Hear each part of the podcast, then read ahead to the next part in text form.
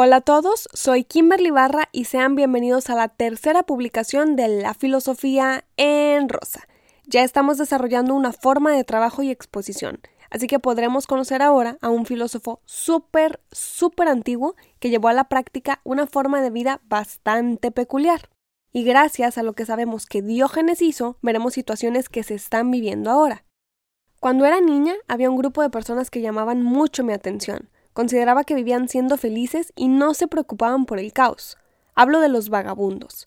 No entendía por qué me interesaba tanto la forma de vida de estas personas, pero un día le dije a mi mamá que probablemente me haría vagabunda cuando creciera.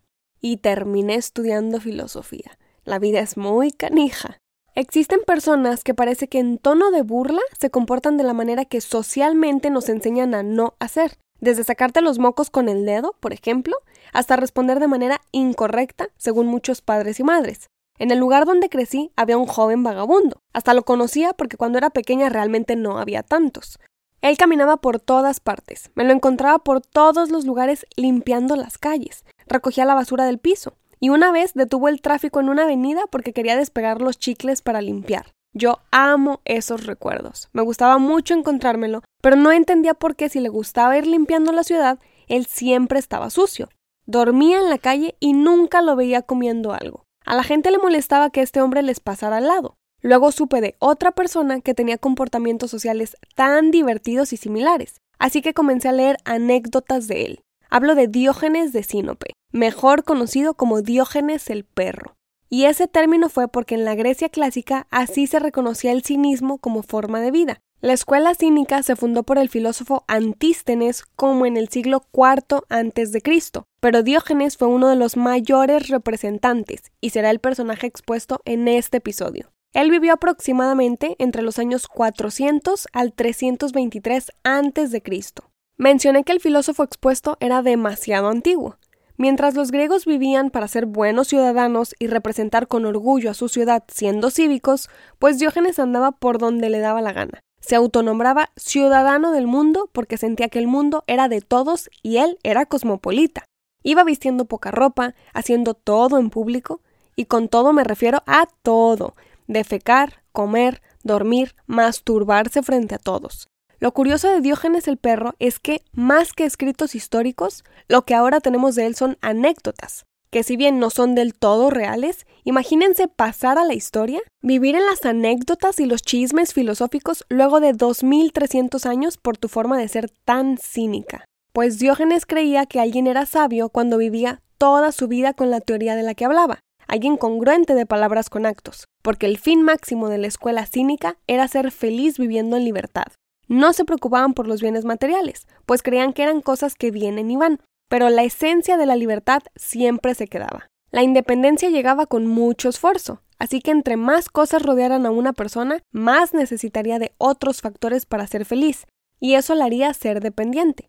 Si en la actualidad intentáramos vivir así, no sé cómo terminaría todo. La vida que hemos desarrollado como seres sociales nos ha hecho creer que todo lo que nos rodea es necesario, y considero que hemos disfrazado la libertad y la felicidad de todas las cosas que podemos recopilar. Para Diógenes y el resto de los cínicos, la tarea era necesitar lo menos posible y buscar la felicidad en la simpleza de la vida, como tomar aire fresco, tener alimento al sentir hambre, tirarse a dormir al tener sueño, y tratar a todas las personas de manera sencilla, sin tener que adornar o buscar elogios por cualquier tipo de posición en la que se encontraran. La anécdota más conocida que hay sobre Diógenes fue cuando Alejandro Magno, el grandísimo emperador de Macedonia, estaba alucinado con la forma de actuar de este vago, así que se presentó ante él y ofreciéndole su poder, le dijo que le pidiera cualquier cosa que quisiera. ¿Saben qué respondió Diógenes? Que se quitara de enfrente porque le tapaba el esplendor del sol, así de perro. El 2020 nos está mostrando el mundo caótico que ha existido desde siempre, pero que por ciertos motivos no nos habíamos pausado a observar del todo. Los asesinatos de seres humanos, y quiero hacer hincapié en esto por las revueltas que se han expuesto los últimos días, han existido desde antes que alguien pudiera grabar para compartirlo en redes sociales y dar cuenta al mundo. Lo que ahora sí tenemos son muy poquitas ganas de quedarnos callados ante las injusticias que cometen quienes nos representan y nos venden discursos de libertad. Es por eso que quiero hablar de Diógenes.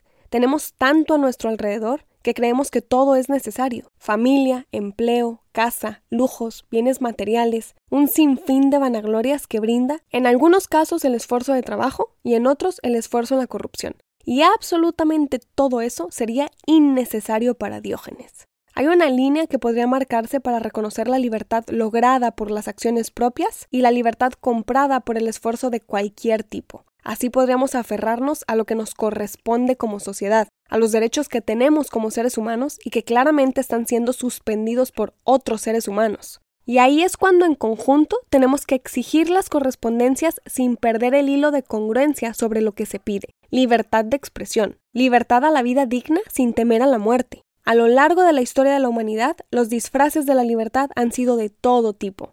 No es un problema que inventó el capitalismo en los últimos siglos porque los cínicos demostraron desde hace 2500 años que la felicidad es muy independiente de lo que se puede adquirir. Y ojo aquí, al escuchar esto, alguien puede preguntarse, ¿y la felicidad está peleada con los bienes materiales o innecesarios? Por supuesto que no. Otra escuela filosófica, también de la antigua Grecia, trató de desarrollar un equilibrio en esta forma de vida, pero eso lo expondré después.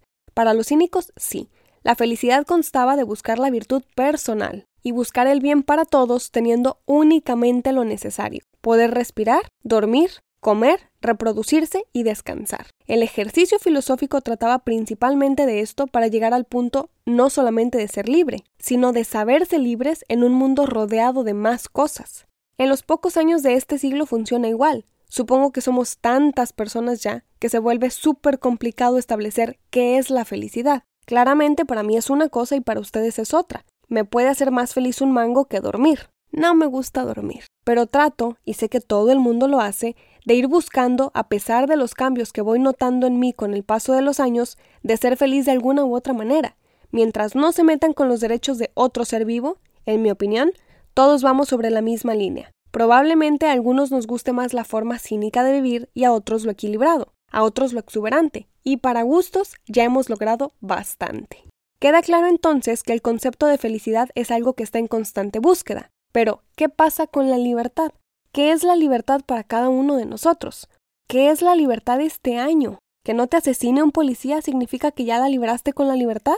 ¿Qué significa ser libre en el lugar donde nos encontramos? Porque ni de chiste es lo mismo mi libertad en México que en Londres, ni de cerquita. La libertad mental y emocional es una tarea que al menos a mí me ha costado una experiencia tras otra un aprendizaje tras otro, perder una persona tras otra, alejarme de quien me daña. Es tan, tan complicado que vas aprendiendo con las situaciones. Es una tarea difícil de realizar, pero cuando empiezas a cumplir y poco a poco te sientes libre en ciertos momentos, me encantaría que toda la gente pudiera experimentar esas sensaciones. Y me parece una burla que no podamos enfocarnos en buscar esa libertad mental por tener que estarnos cuidando unos a otros de una libertad física de la que se nos está privando. Se nos priva del derecho a la vida, se nos priva de manifestarnos porque nos desaparecen, se nos han prohibido tantas cosas ya que a veces, y debería ser solo por pequeños instantes, también se nos olvida que existe otra libertad, Hablo de la libertad de pensar que somos seres libres en comunes acuerdos dentro de nuestras propias esferitas para no invadir la libertad del otro. Pero la libertad que existe en nuestra mente se mantiene, a pesar de la oscuridad y los abusos que se viven ahora. Yo sí creo que son esas ganas de ser libres, sin necesitar de otros factores externos o materiales, lo que nos ha hecho llegar hasta donde hemos llegado. Violaciones a los derechos de vida, asesinatos cada segundo de la historia, el desear siempre encontrar la felicidad y la libertad. Antes creía que una cosa me llevaba a la otra, que si era feliz me sentiría libre, y me enfoqué tanto en querer ser feliz que terminé llorando de infelicidad. Ahora me preocupo por mi libertad, que claramente está siendo violentada por miles de factores, pero que como sociedad no vamos a permitir. Y mi libertad emocional, juro que gracias a la influencia de Diógenes, es casi intocable. La escuela cínica, como otras que se desarrollaron en la Grecia clásica y alguna vez alguno de nosotros ha escuchado el nombre de Sócrates, Platón o Aristóteles, no está del todo superada aún. Es increíble que haya pasado tanto tiempo ya y nos siga ayudando la teoría que esos pensadores intentaron poner en práctica en su tiempo. Ahora pueden verse como las estructuras más sólidas que existen en el pensar y el actuar de la humanidad, pues el pensamiento que tuvieron, en este caso los cínicos, han motivado a los libre pensadores de la hora a seguir buscando libertad en su vida dentro del espacio compartido.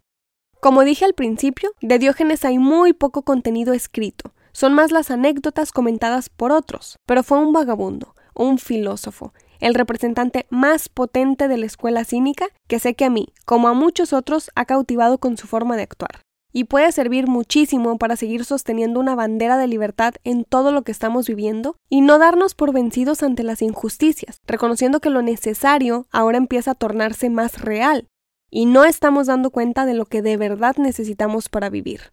Este episodio me ha gustado muchísimo en su desarrollo. A pesar de sentir pocas ganas de hablar por la indignación que estoy sintiendo en los asesinatos y abusos de poder que se están viviendo ya, como si no fueran suficientes las muertes por una pandemia, aún así me encantó poder mezclar un poco la filosofía de Diógenes para reconocerla en el presente y espero que les haya gustado tanto como a mí. Próximamente habrá una nueva situación y filósofo para reconocerlo desde su pasado y posicionarlo en nuestro presente para hacer algo con tanta teoría.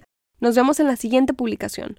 Muchas gracias por escucharme. Soy Kimberly Barra y esto es La Filosofía en Rosa.